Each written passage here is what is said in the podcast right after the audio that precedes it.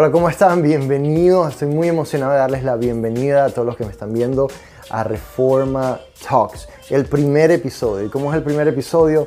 Simplemente quiero explicar un poco de qué se trata. Reforma Talks era un sueño desde hace tiempo. Lo hacía como podcast, lo hacía como eh, videos. Ahí dije, voy a hacer una serie de Instagram Live con amigos y más que amigos líderes que están reformando la sociedad tal y como la conocemos.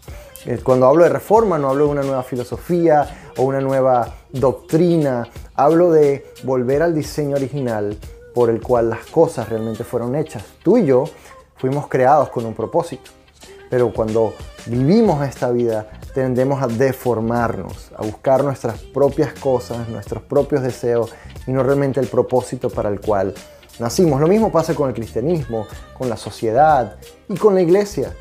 Por eso quiero entrevistar y conversar con personas que están trayendo el diseño original, trayendo realmente el propósito central a las cosas, a la vida, al cristianismo. En este primer episodio tuve la oportunidad de conversar con mis amigos Sebas y Ángel, pastores espectaculares aquí en la ciudad de Miami de una iglesia que se llama Cielo Church. Ellos están haciendo un trabajo increíble, han estado en las redes sociales por muchísimos años. En esta conversación estuvo genial, de verdad tú no te la quieres perder. Hablamos de iglesia, hablamos de atreverse a hacer un trabajo en las redes sociales o en lo que sea y lo que el temor al que dirán implica que realmente no nos atrevamos a hacerlo.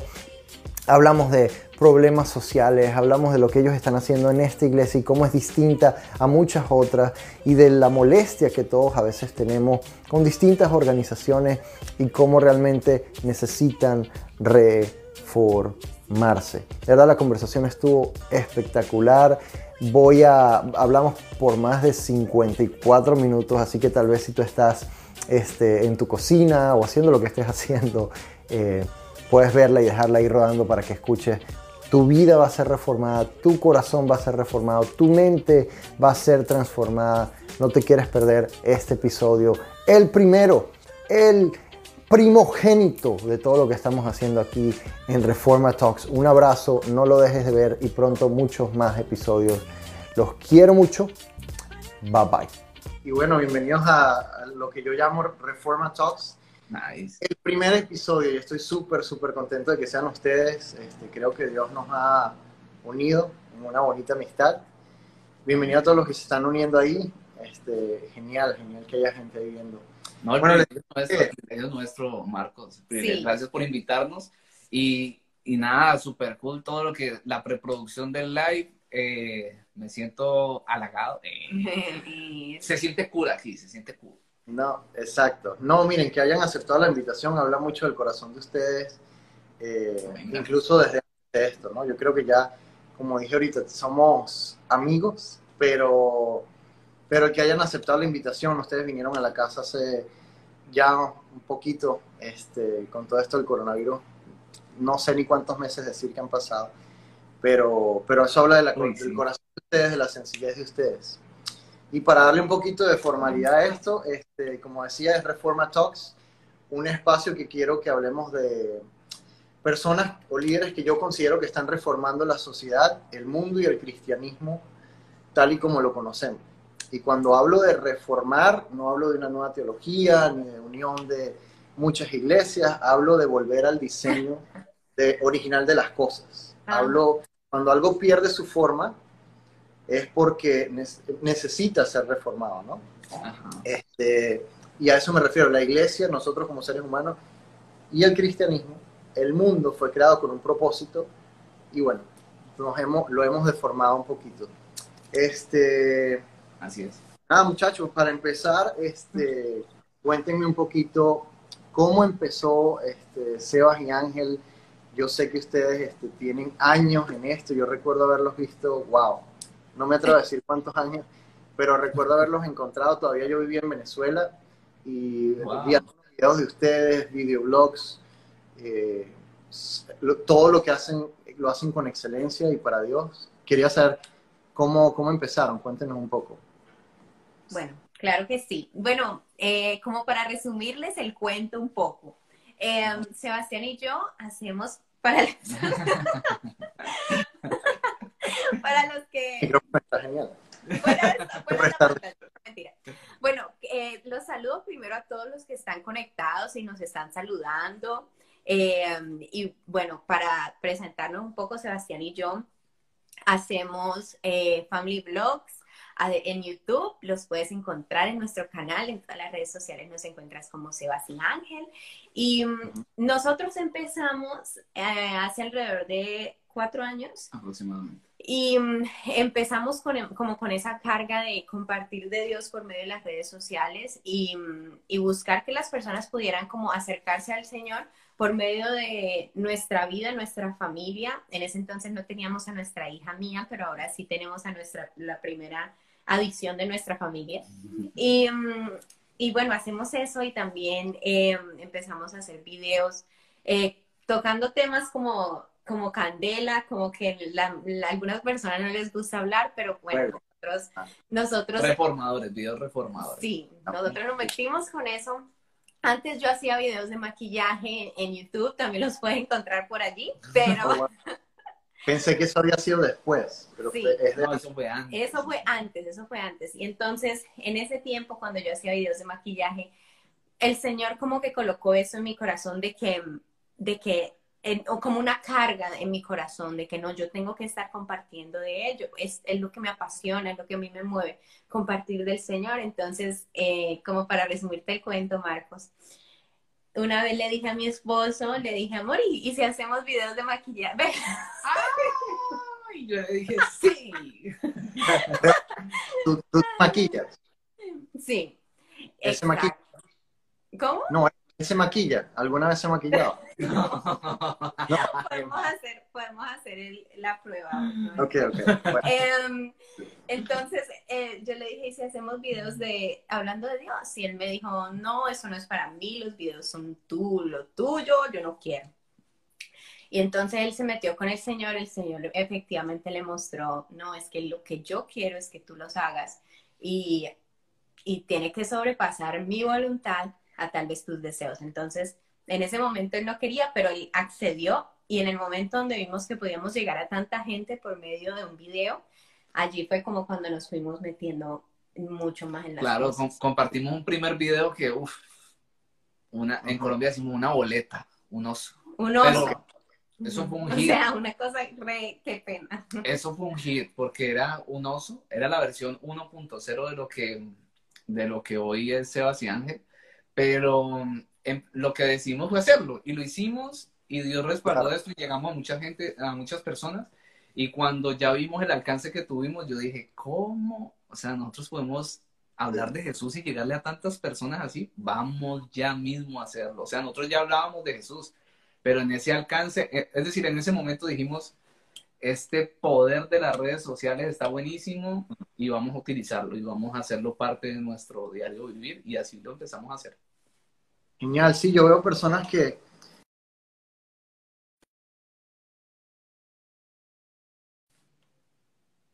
Perdón, perdón. Me, en la Florida, creo. ¿Me escuchan? Sí, sí, sí, igual, nos pasó igual. Ok. Sí, te escuchamos.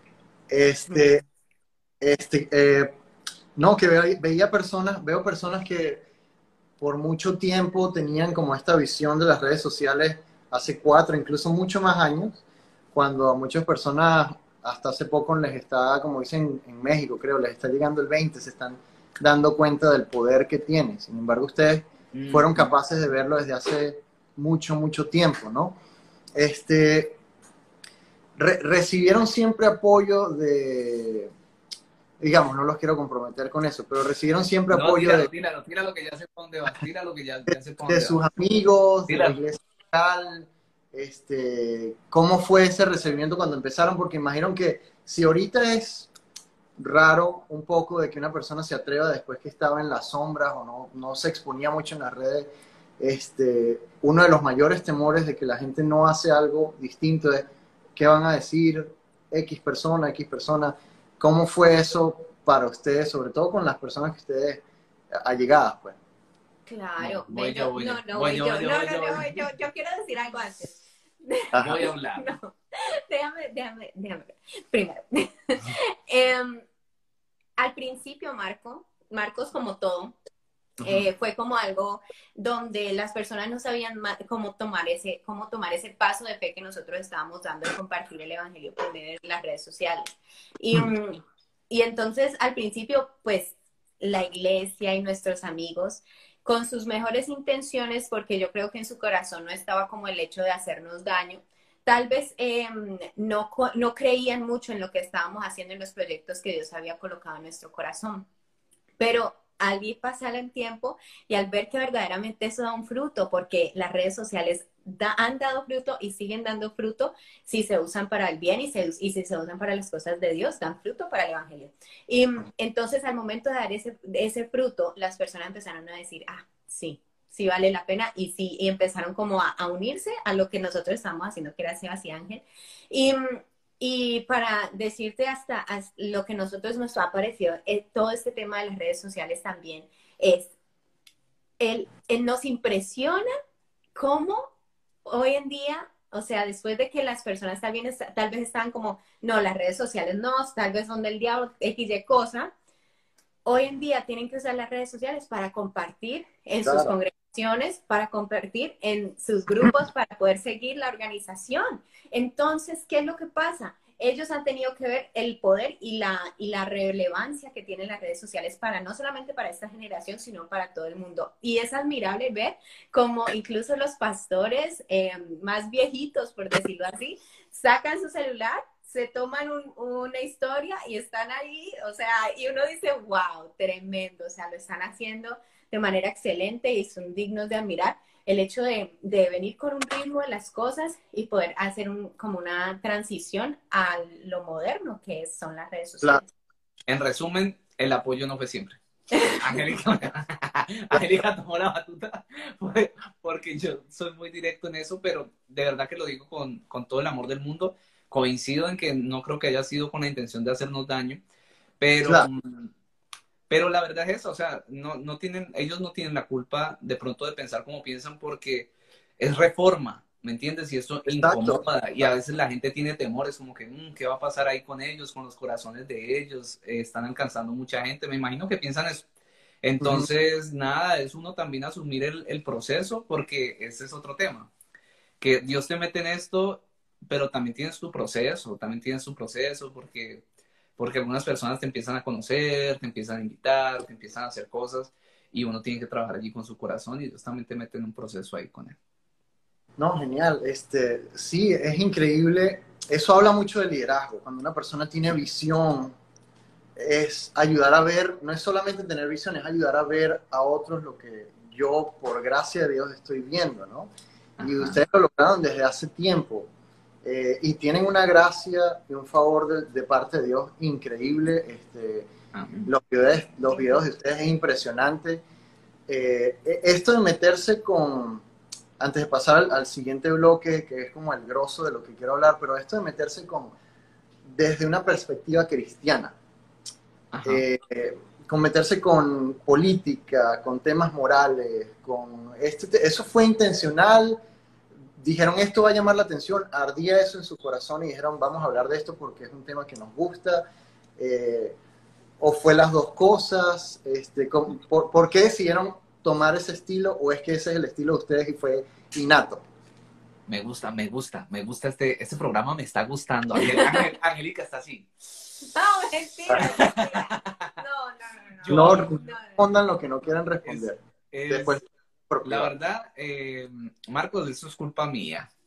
El tema de, hablar de política y todo eso, hablar de temas así como que a veces no se quieren tocar, en parte ha sido culpa mía y sí, hay un orden en mi corazón, básicamente porque en Colombia yo soy abogado y por la misericordia de Dios he trabajado, trabajé siempre allá en el sector público, entonces he visto muchas cosas, he visto cómo se manejan muchas cosas, aunque en política solo estuve mm, como dos o tres años antes de, conocer de Cristo y mm, no lo dejé por, por seguir a Cristo ni nada de eso, sino antes de eso, no sé, concursé y no tuve necesidad de una palanca política para nada de eso, sino que concursé y gané, gané un puesto. Entonces pude conocer el, el, el, lado político. el lado político por todas partes, digo yo, Y, y, cuando conocí al Señor, empecé a escuchar como la gente, lo que hablaba, yo, mm, pero ¿qué dice la Biblia? Y todo esto, y después hicimos un curso súper bueno, recomendadísimo, que se llama Discipulando Naciones, es totalmente gratuito. Y wow, yo crecimos tanto haciendo ese curso y yo dije, tenemos que hablar, tengo que hablar y empecé a escribir y empezamos a hablar de eso y yo creo que han sido los videos más exitosos que hemos tenido. Eh, hablando del alcance, pues del alcance y defendiendo algo que nosotros consideramos que es una verdad, ¿no? Obviamente hay personas que no están de acuerdo con la posición que tenemos, pero esa es nuestra posición de acuerdo a lo que dice la palabra. Entonces, defendemos esas verdades. ¿Cuántos, ¿Con cuántos seguidores empezaron? Pues me imagino que cero. Bueno, con los que teníamos en el perfil personal. Ah, sí, porque ah. cogimos el, perfil de Sebastián. Ese es otro tema. Ese es otro tema. Eh, que Angélica es que, bueno, hagamos los videos. Y la verdad ella lo resumió, pero ya era, todos los días llegaba yo de trabajar cansado, hagamos videos, hagamos videos, porque yo tengo una carga que tenemos que hacer videos, que, porque no me siento bien que no pueda hablar de Jesús en los videos de maquillaje y tal. Ok. Y hasta que llegó un momento que exploté. O sea, me tenía tan cargado y yo estaba tan ocupado que le dije, no, mujer. Eso parece una novela. no, mujer. Me encanta. Y, tuvimos una discusión, tuvimos una discusión y me fui a orar y el Señor tan habló a mi vida. Y, y después cuando salí le dije, sí, no, mi amor, el Señor puso en mi corazón que hay que hacerlo. Yo, esta boca, o sea, eso está eso está hablado, yo sé el llamado que tengo y yo sé cómo es la cosa. Y ella me dice, ok, vamos a empezar desde tu perfil. y yo, oh, wow.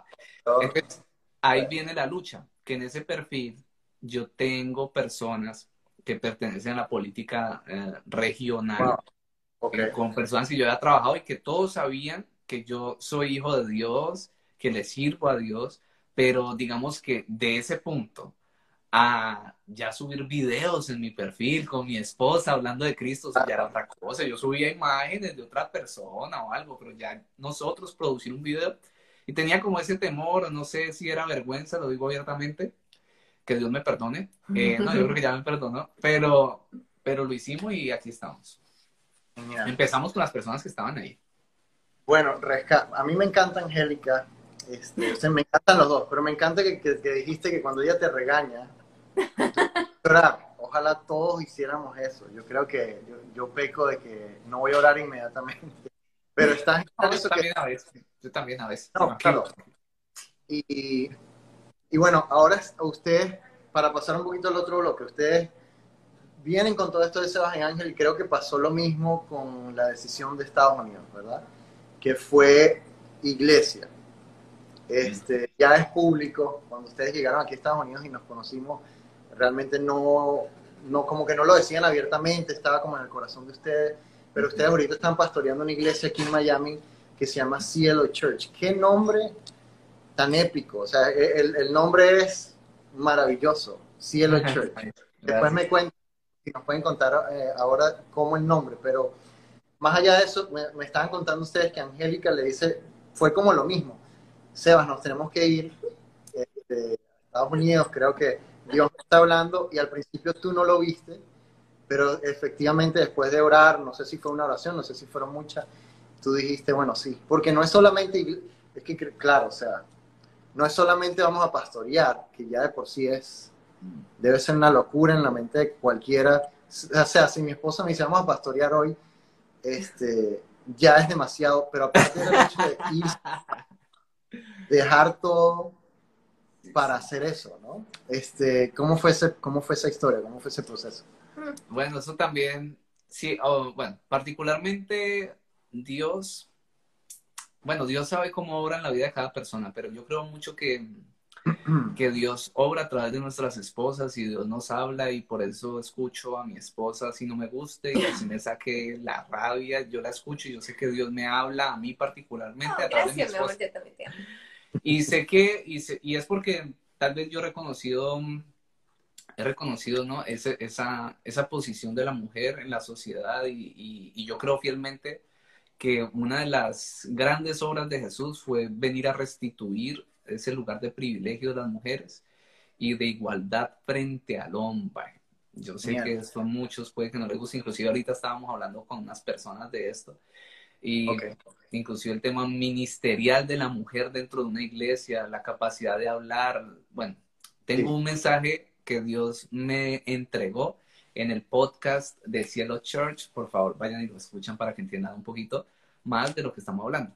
Entonces, yo escucho mucho a mi esposa, la escucho porque sé que Dios me habla a través de ella. Y, y cuando Angélica, bueno, vinimos a visitar a mi suegro, que, que era nacional americano, eh, no hablaba español, lo vinimos a visitar como cuatro meses, cinco meses después de habernos casado. Y veníamos a cada rato acá, pero después de esa primera vez, Angélica me dijo, mi amor, nos venimos para Estados Unidos a servir a Dios, que aquí hay necesidad, ¿qué tal? Y yo le dije, no, porque yo desde antes de cuando éramos novios, le había dicho, yo le había dicho, bueno, nos vamos a noviar, entonces quiero primero, antes de tomar la decisión, tú quieres volver a vivir en otro país porque yo no quiero, no quiero ir, no quiero sufrir por, por una persona que se va y me deja aquí, no quiero. Y ella me dijo, no. Entonces, cuando me dice eso regresando en el avión de Estados Unidos, yo le dije, no, le abrí los ojos. Fue en el avión, regresando. Ah. Regresando. Y, oh, y, ella, ok, hora, me dijo así. Yo, ok. Pero la verdad, Marcos, yo te confieso y le confieso a todos los que nos oyen, eso era más un, un, temor de perder la comodidad que Dios ya nos estaba entregando, porque nos estaba dando mucha prosperidad en Colombia y hablo de prosperidad pues material, laboral y todo es profesional. y, y, nos estaba prosperando, no, y ministerial, o sea, teníamos una comodidad nice. Y, el llamado ya estaba. El llamado, ya estaba, yo ya sabía. Pero pastorear. Sí, nosotros ya sabíamos que nosotros teníamos un pastorado encima, pero súper evidente. Y yo sabía eso, y entonces, y entonces era más como el temor. Y ya después, y ya después como que empezamos a orar, oramos tres años. Y te voy a decir, mis oraciones, Angélica era vámonos, vámonos. Pero digamos que Angélica ha sido más, nosotros somos muy diferentes, muy diferentes. Hay personas que dicen, no, es que mi esposo, mi esposa es igual y nos tenemos todo en común. No, nosotros no, nosotros somos diferentísimos, muy diferentes. Oh, y Angélica, por lo menos en temas del Señor, ha sido, Señor, heme aquí, mm. envíame a mí, yo voy, yo voy. Yo no soy así, yo he sido, Señor, si me quieres allá me vas a tener que empujar porque a mí no me saca nadie de esta comodidad. Y entonces el Señor siempre me ha empujado y feo, y para cosas comprometedoras, siempre con mucho compromiso. Y, y, por eso es que también he tenido ese temor, porque yo sé que el, Señor me pega unas incomodadas. Entonces, Angélica era, envíame a mí, pero yo cuando pensaba en eso, y yo sabía que eso iba a ser un hecho, la venida de nosotros para que iba a ser un hecho, pero yo ya estaba visualizando toda, tal vez la prueba que íbamos a pasar al, entrar en esta tierra, ¿ya? Entonces, entonces, claro, porque es que los cambios son inmensos, Marcos, los cambios son inmensos y para nosotros inmensos. Y hay personas que nos dicen como que, Sebastián, o personas que, digamos, no tienen al Señor en su corazón y dicen, yo no, todavía no entiendo usted por qué vino para acá tienes un trabajo allá que me quede. Y, y, pues yo no me pongo a entrar en detalles porque la palabra de Dios dice que el Evangelio es locura para los que no están en el Espíritu. Entonces, ¿para qué voy a entrar a discutir cosas que no van a poder entender? Y yo les digo, no, pensando en mi hija y, bueno, pero la realidad profundamente espiritual es el llamado. Y, y tomamos la decisión, Marcos, y aquí estamos. Y sí, ha sido a través de Angélica como Dios me ha incomodado y tres años orando. Y mis oraciones, ya para terminar, eran llorando. Yo, uf, yo le lloré a Dios en oraciones acerca de esto, Señor. Listo, esto es lo que tú quieres. Y el Señor me traía convicción muchas veces, no una vez, no te voy a hablar de una vez, varias veces. Y cuando traía esa convicción de que eso era lo que Él quería, yo me ponía a llorar. Y yo le, uf, varias veces le dije, Señor, no me vuelvas a pasar por esos desiertos por los que yo ya he pasado. Yo no quiero eso. Y bueno, aquí estamos.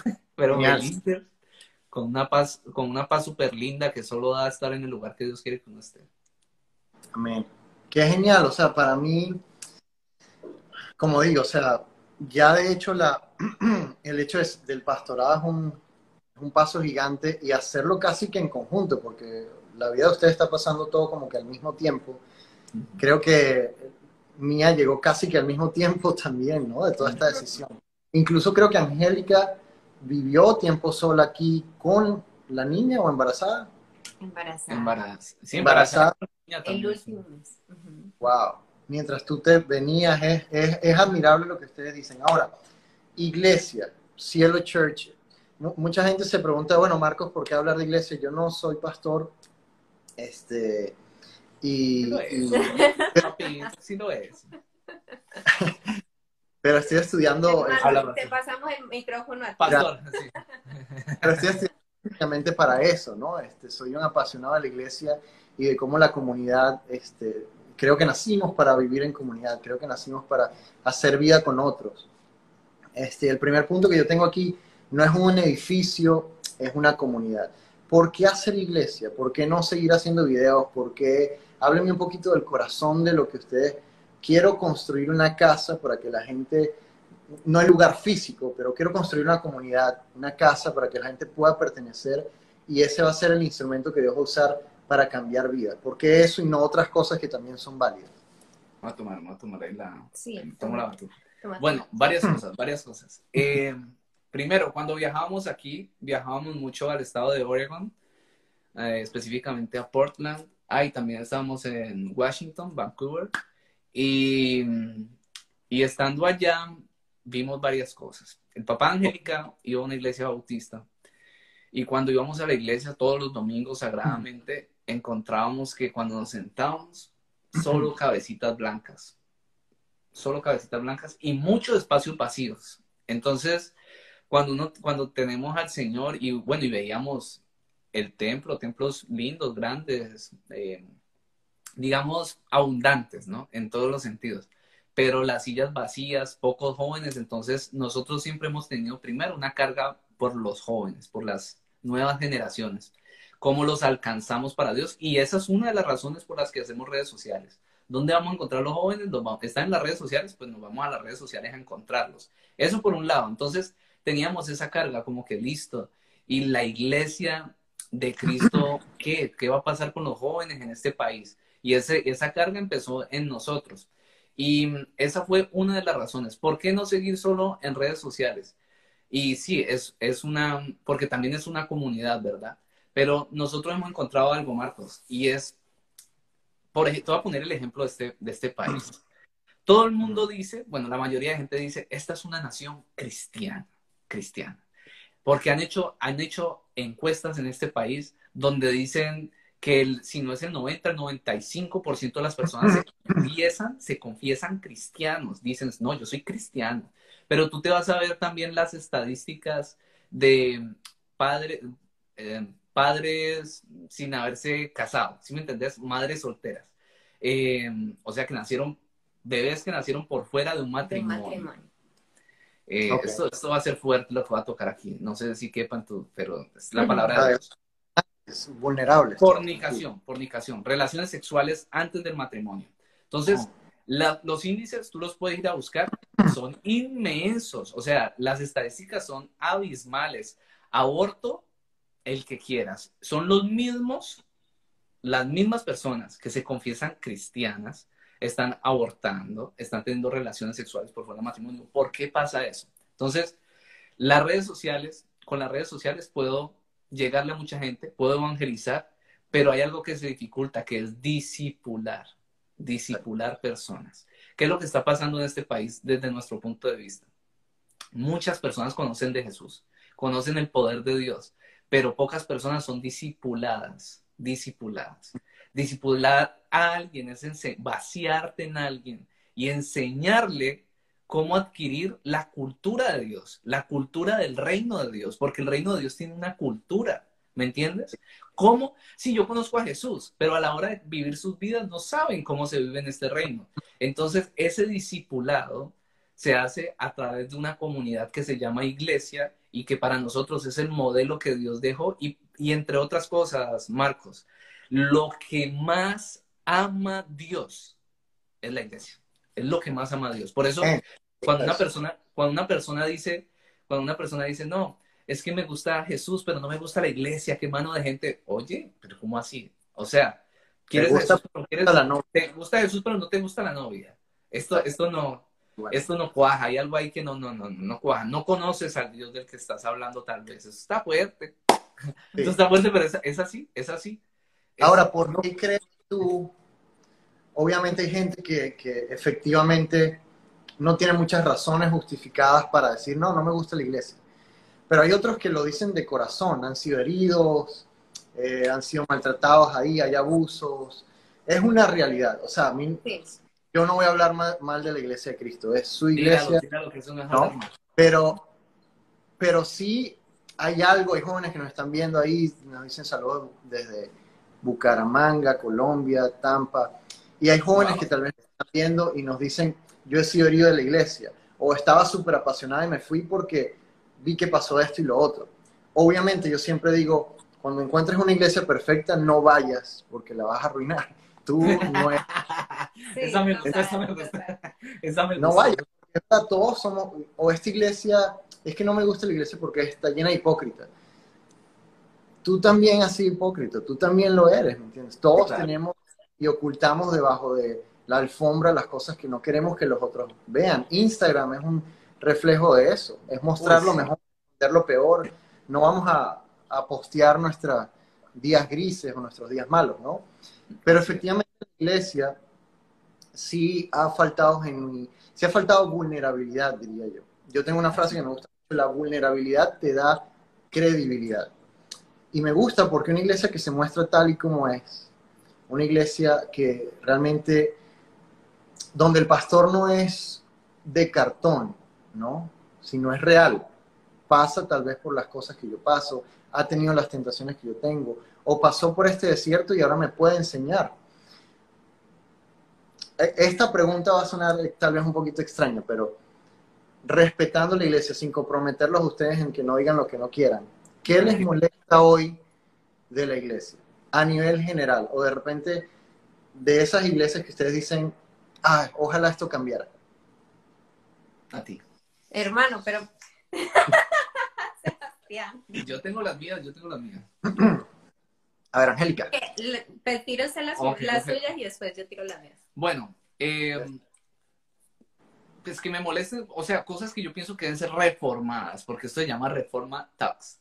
Eh, cosas que deben ser reformadas. Para mí, lo que acabaste de mencionar, vital, debe ser reformado. Cuando la persona, yo sé que nadie es perfecto, nosotros como pastores tampoco somos perfectos, tenemos muchas luchas, tenemos discusiones, pero yo pienso que cuando la persona que tiene el llamado de liderar, el llamado de liderar una iglesia, porque el pastor es una persona común y corriente que hace parte de la iglesia, solo que tiene un llamado para liderar una comunidad y llevar el mensaje de Dios. O sea, actúa como profeta delante de, este grupo de personas. Em, cuando esa persona que se para allá al frente no es transparente y transparente es, tú le dices vulnerabilidad, yo le llamo transparencia, y que es lo, que básicamente es lo mismo.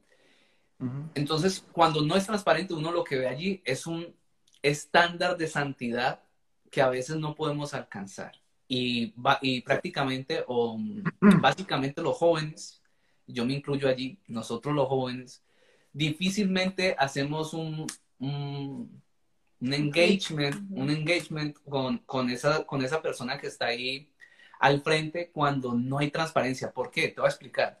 Cuando esa persona allá al frente tiene un estándar de santidad tan alto y lo empezamos a escuchar, yo digo, eso no se parece en nada a lo que yo soy.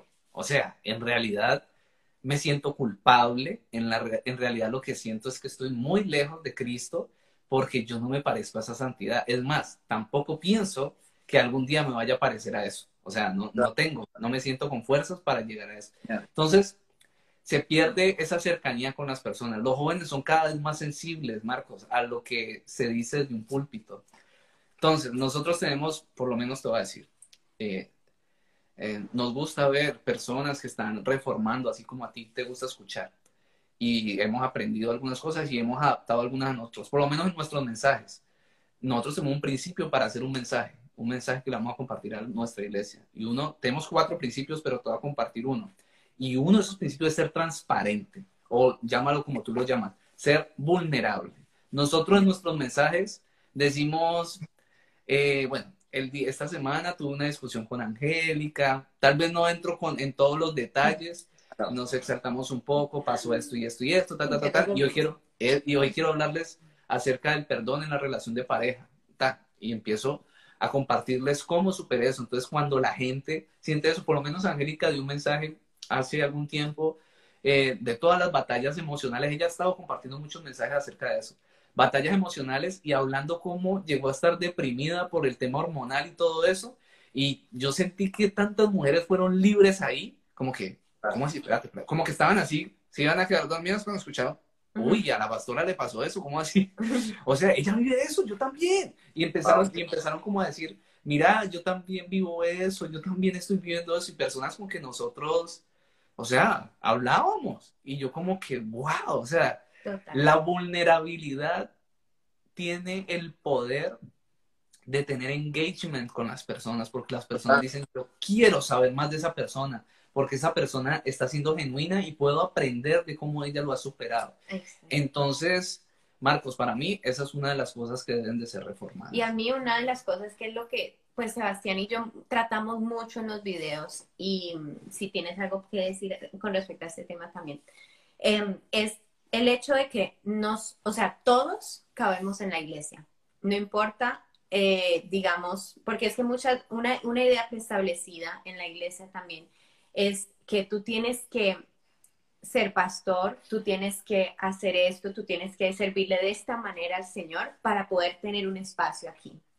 Y una idea con la que se tiene que romper o algo, una barrera con la que se tiene que, que, abrir es que nosotros fuimos hechos todos diferentes y que todos tenemos esos dones y esas cosas especiales de parte de Dios en nosotros. Tenemos el hecho de poder ser, no sé, un abogado, un economista, un mecánico, una bailarina, un músico, o sea, lo que sea, el talento, lo que, en lo que Dios ha colocado en ti es valioso para el reino de Dios. Entonces yo creo que estas ideas preestablecidas de que tú tienes que hacer esto de esta, de esta forma, tú tienes que moverte de esta forma, direccionarte de esta forma y dejar atrás la autenticidad de tu carácter y de lo que Dios ha colocado en ti, eso se tiene que cambiar porque eso ha frenado incluso la expansión del Evangelio en muchas áreas. Vemos que, vemos que por mucho tiempo, em, lastimosamente, en la iglesia se veía que, que la televisión era del diablo, se veía que los medios de comunicación eran del diablo.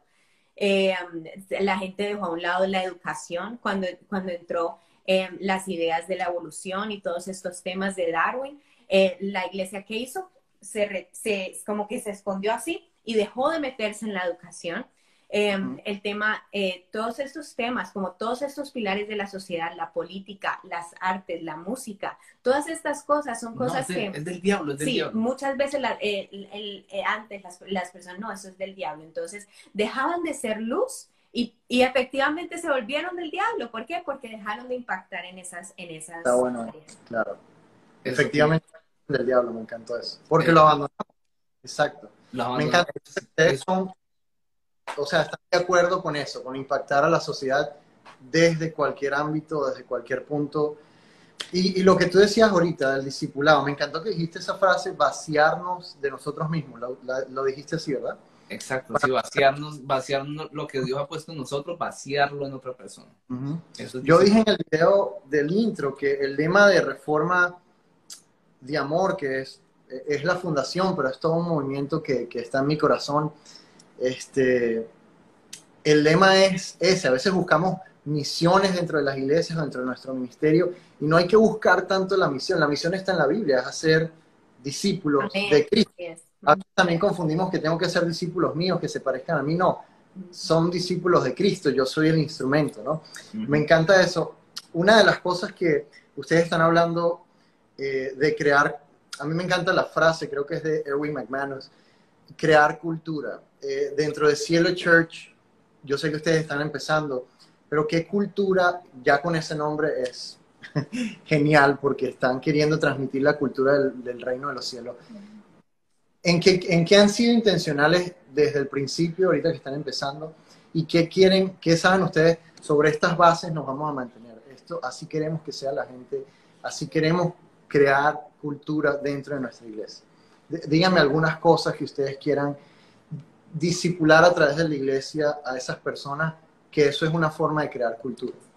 Cuando hablaste, cuando estaba haciendo la pregunta, pensé en el nombre de la iglesia, porque, y inclusive creo que dijiste ahora que nos ibas a preguntar por qué el nombre. Nosotros el nombre veníamos orando y teníamos el nombre de cielo en inglés, ¿no? Pero estando aquí compartiendo con, con una persona que Dios ha puesto en nuestro camino para apoyarnos en todo esto, em, estuvimos hablando de que, de que sería mejor ese nombre en español, inclusive porque nosotros primariamente estamos direccionándonos a las personas de habla hispana en este país, aunque posteriormente queremos alcanzar em, eh, personas que hablen solo inglés. Em, entonces, cuando pensamos en este nombre de cielo, es porque teníamos algunas sensaciones en nuestro corazón del ambiente cultural que queremos desarrollar en la iglesia. Y este es un ambiente de libertad. Yo te voy a decir algo. Yo sé que esta conversación a veces se pone un poco tensa, pero pues porque tiene que ver con reformas. Nosotros venimos de una iglesia, una denominación tradicional. Los bendecimos porque crecimos allí súper agradecidos y seguimos teniendo muy buenas relaciones con ellos. Y, y, y por siempre allí sujetos y creciendo en Dios, de acuerdo a sus normas y todo. Pero no, no quiero que hago esta introducción a esta respuesta porque no quiero que relacionen lo que voy a responder con la denominación, sino que voy a hablar en general. En general, la iglesia en Latinoamérica se ha visto llena de un poco de tareas y tareas y eventos que muchas veces en vez de ser de bendición, son de bendición. La mayoría de veces son de bendición. Pero muchas veces hay muchas personas que son cargadas por esto.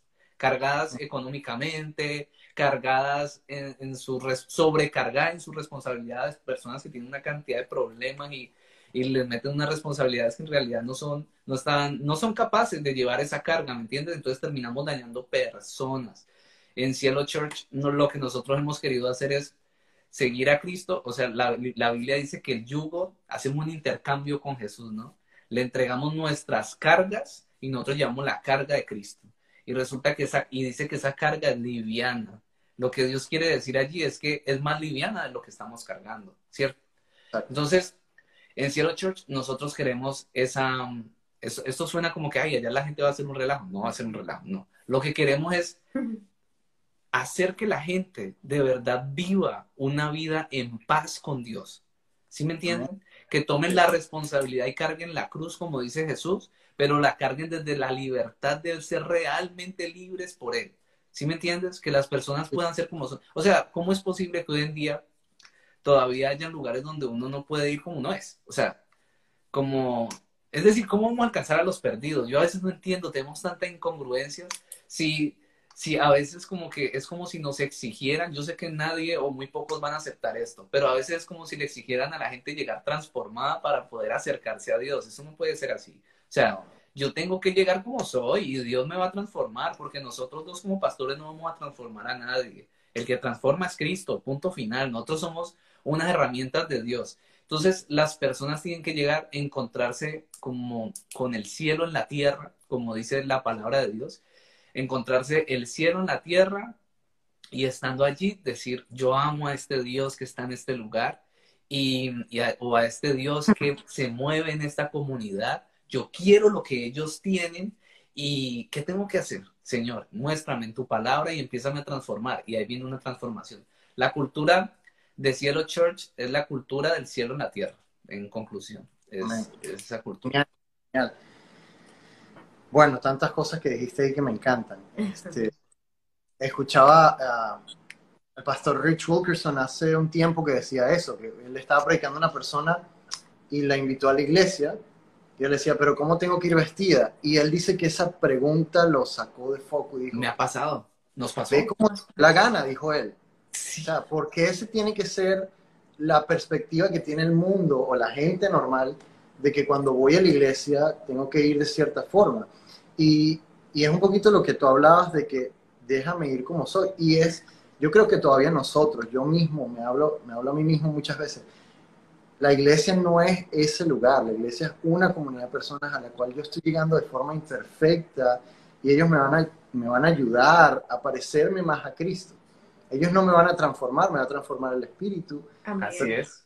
Definitivamente a moldearme, a, que yo me parezca más a Cristo. ¿no? Y hay muchas cosas y, y yo le doy gracias a Dios tanto por iglesias como ustedes que traen este, esta reforma mental, por así decirlo, esta, esta nueva, no es una nueva forma, es la forma de Cristo, por ahí decía alguien que Cristo predicó en las, Letras con Corazón, saludos a todos los que están por ahí en las calles, ¿no? Y, a la gente normal, común y corriente.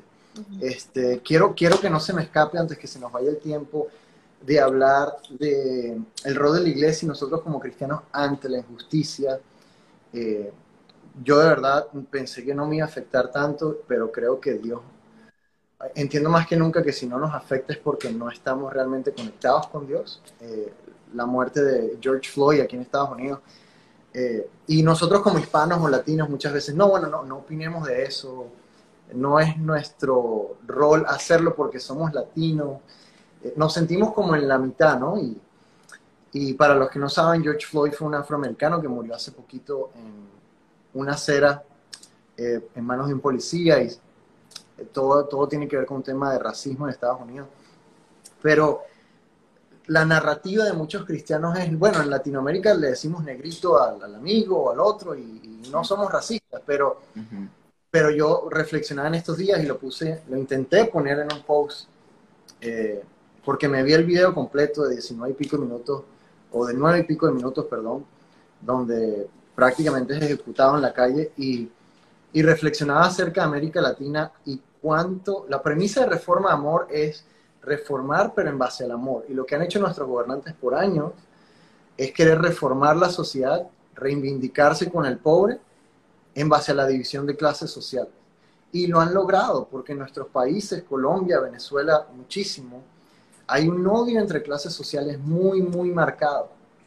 Hay un odio entre, entre, entre ricos y pobres y hay ataques entre los unos y los otros. ¿Cuál ustedes creen que es el rol de la iglesia ante el racismo, ante la injusticia social? Eh, ¿A qué creen que nos ha llamado Dios? Tengo algo para decirte ahí. En un error que caemos todos, no quiero que te vayas a sentir mal por lo que voy a decir pero es, es algo que yo me evalué precisamente en este tiempo, en este tiempo de eso que está sucediendo aquí en Estados Unidos.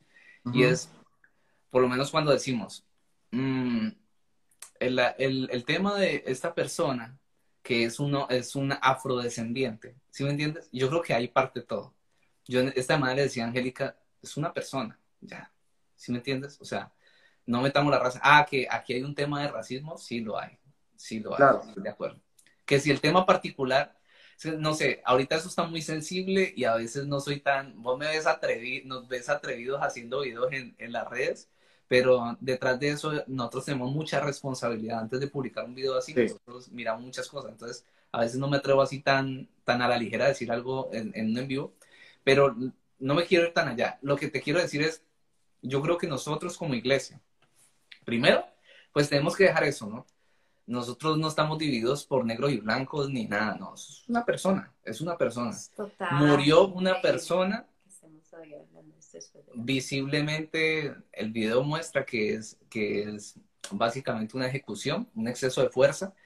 Y, y bueno, hay gente que me va a querer, eh, no me va a querer por esto, pero yo digo, yo ni siquiera me atrevo a hablar de racismo ahí, pudo haber sido un blanco en ese caso particular y concreto.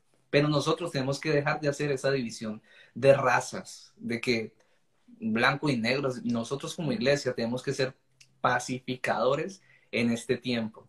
Nosotros tenemos que ser, llevar esa, ese, ese, a que conciliemos. Y lo otro, eh, aquí hay muchas cosas, ¿no, Marcos? Y es difícil hablarlo, digamos, para la población latina cuando uno de pronto no, no, no si alguien no ha estado aquí. Eh, es un tema, ahí hay un tema raro con, con, claro, claro. con las de, de, las razas.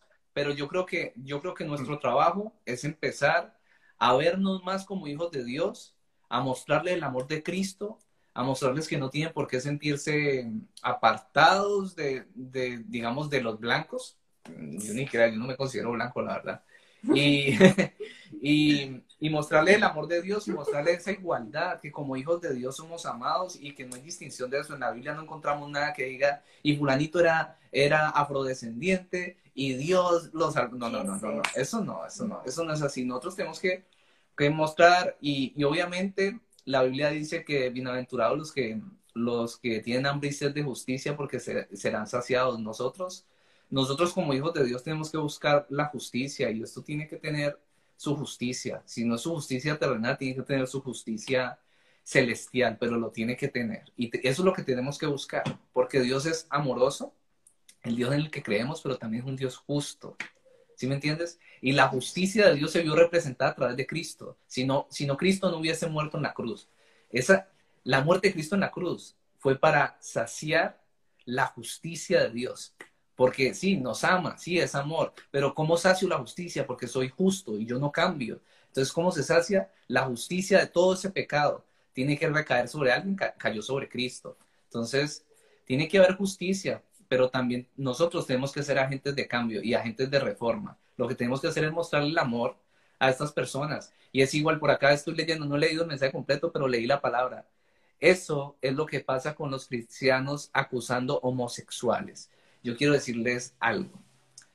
En su mayoría, en su mayoría, pues pienso yo, de las personas que, que hablan de homosexualidad no están hablando en contra de los cristianos, o en contra de los homosexuales. La mayoría de personas que hablan de homosexualidad están hablando de una conducta reprochable, ¿ya? Ahora, tenemos que dejar de perder el tiempo hablando tanto de lo mal que están haciendo las personas homosexuales con su homosexualidad y más hablarles del amor de Cristo, creo en eso. Y creo que yo mismo estoy teniendo una, un reset en esa área con mi esposa. Porque nosotros, Marco sabe que nosotros hemos hecho videos súper polémicos, no hablamos en contra de personas, hablamos en contra de ideas, en contra de ideas. Eh, vamos en contra de ideas, nosotros no vamos en contra de las personas y eso también lo tenemos que tener claro. Pero no todas las personas, no todas las personas que se hablan, se levantan a hablar en contra de una conducta, están hablando mal de las personas o están acusándolas. Inclusive pienso que la mayoría tiene una intención de, defender la palabra de Dios. Lo que pasa es que hoy en día tenemos que ser más sabios. Queremos ganar homosexuales eh, para el reino de Dios, entonces hablemosles del amor de Cristo y no perdamos el tiempo en, en hablar de lo que está mal, que tal vez la mayoría, la verdad, me he tomado la tarea de escuchar a muchos y la mayoría saben que sus conductas mm, no son correctas. Claro, claro. No hay que repetírselo, la verdad. Miren, genial, tengo que volver a invitarlos, se nos está yendo el tiempo. ¿En serio? ¿En serio? ¿Ya tan rápido? Sí, nos quedan como menos de 10 minutos, creo. Este, eh, por ahí me dicen hay que educarse, en este caso sí importa que George Floyd era afroamericano. Sí, claro, yo sabía que esto iba a dar de qué hablar. Claro, no, genial, o sea, hay muchos comentarios geniales y de verdad esto da para mucho hablar, pero no quería que se me fuese el tiempo sin hablar un poquito este, de lo que estamos viendo ahorita. Cuando, cuando Cristo vino, para cerrar un poquito con esto, los fariseos, que eran los estudiosos de la Biblia, que eran los que tenían las profecías en sus manos y las que lo debían conocer mejor, eh, no reconocieron el tiempo de su visitación.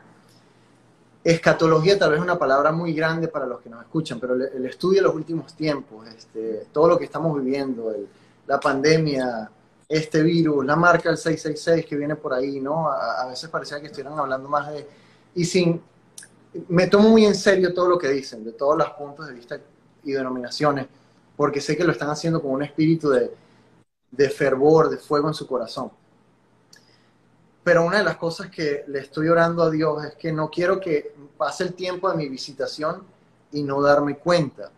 Y llámese una palabra que Dios está queriendo decirme en este tiempo a través de todo lo que está sucediendo a nivel personal o a nivel general.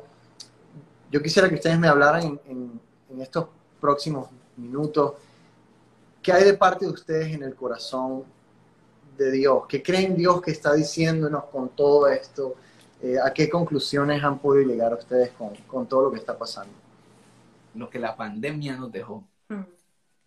¿Quieres decir algo? Dale y yo, y yo concluyo. Listo, listo, Te, doy tiempo, te doy tiempo para quedarme esa respuesta. No. Eh, eh, bueno, no, enseñanza es lo que hay en este tiempo, te digo. Pero como iglesia o pensando en general, yo creo que mm, esto es un aviso, ¿no? Hablar de escatología, particularmente nosotros no, yo a veces soy, tengo que pensar lo que digo porque yo soy muy, muy suelto, pero para eso me invitaste, para eso me invitaste. Y yo hablo así las personas, así sepa que las personas no van a estar de acuerdo. Eh, el tema, el tema, pues porque respeto también lo que las personas piensan. Eh, el tema es que yo pienso que este es un tiempo que Dios nos está dando pienso que bíblicamente estamos en tiempos finales, pero no es el final, faltan muchas cosas y sobre todo aprendiéndome de la profecía de Jesucristo, eh, faltan muchas cosas por ocurrir, pero sí Dios nos está dando tiempo y nos está haciendo un llamado de atención fuertísimo. Primero, aprender a descansar de toda esta, esta ¿cómo se llamará? Esta cinta de correr que, que hemos llamado vida y nos montamos en eso y corremos allí eso no tiene, eso no tiene acabadero. Y yo creo que Dios permitió todo esto, digo lo permitió, porque creo que Él permitió que todo esto haya ocurrido para que, para que nosotros miremos nuestra vida, veamos qué está pasando. Y yo creo que ese stop de esa, de esa cinta rodante allí también causó muchos problemas en muchas familias, que divorcios, no sé si viste todo eso. Sí, Como que, stop, miren su familia, miren todo lo que tiene Ay, no, esto es mi familia. Se destruyó. ¿Por qué? Porque ni siquiera habían tenido tiempo de mirar lo que tenían en sus casas. Entonces, es el tiempo de reflexionar, de poner nuestra mirada en lo verdaderamente importante. Hoy mi esposa compartió un mensaje acerca de la diferencia entre propósito y metas. Las personas en este momento, Marcos, es triste ¿Cómo puede ser que el propósito de la vida de una persona sea comprar una casa? El propósito de, la, de una vida. Vos buscas en el diccionario qué significa la palabra vida. Vas a encontrar que dice tiempo, lapso de tiempo. La vida es tiempo.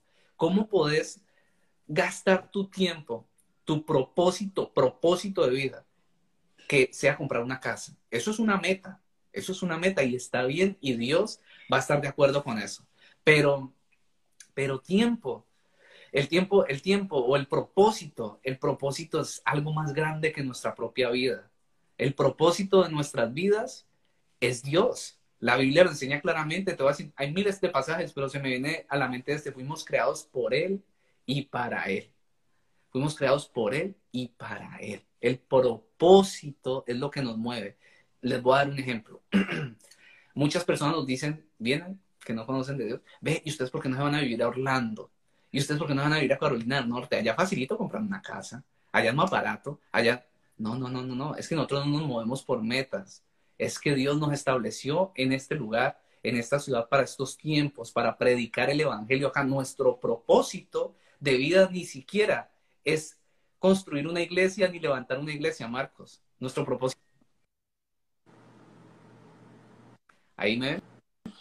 Nuestro propósito no es ni siquiera levantar la iglesia, esa es otra meta. Nuestro propósito es predicar el Evangelio todos los días de nuestra vida. ¿Listo? Eso es más grande. Y en este momento, específicamente en la ciudad de Miami, nuestra meta es levantar una iglesia, una comunidad. Otra meta que tenemos es comprar una casa. Entonces, eh, no sé, la iglesia de Cristo se ha desviado. Yo creo que es la oportunidad en este tiempo que Dios nos está diciendo cuál es el propósito de tu vida en la jugada en la jugada, yo respaldo tus planes, pero pon tu mirada en mí, mis cosas, lo que importa es una vida salva, ¿de qué te vale ganar tu vida si la estás si, si la perdes, perdes tu alma, perdes tu alma y ganas tu vida, no sirve. Es como eso, lo que, lo que yo siento que debemos aprender en este tiempo. Amén. Y... Amén, pues yo, empezamos después a las 8 y 30, así que te, nos hay que dar como un minutico. Pero adelante, querías decir algo. Eh, yo respaldo todo lo que dice mi esposo, eh, como una buena esposa. Eh, pero mm, sí, de verdad, este es un tiempo donde Dios nos ha pausado y nos ha dicho, es tiempo de que busquen mi rostro, de que vuelvan su mirada a mí, dejar de ser tan activos en las cosas de la vida, sino que me pongan a mí en el centro de sus familias, de sus hogares, y yo voy a, y yo voy a hacer cosas sobrenaturales en la vida de ustedes. Amén. Ah, muchachos, se nos fue el Muchísimas gracias. Hay que repetir.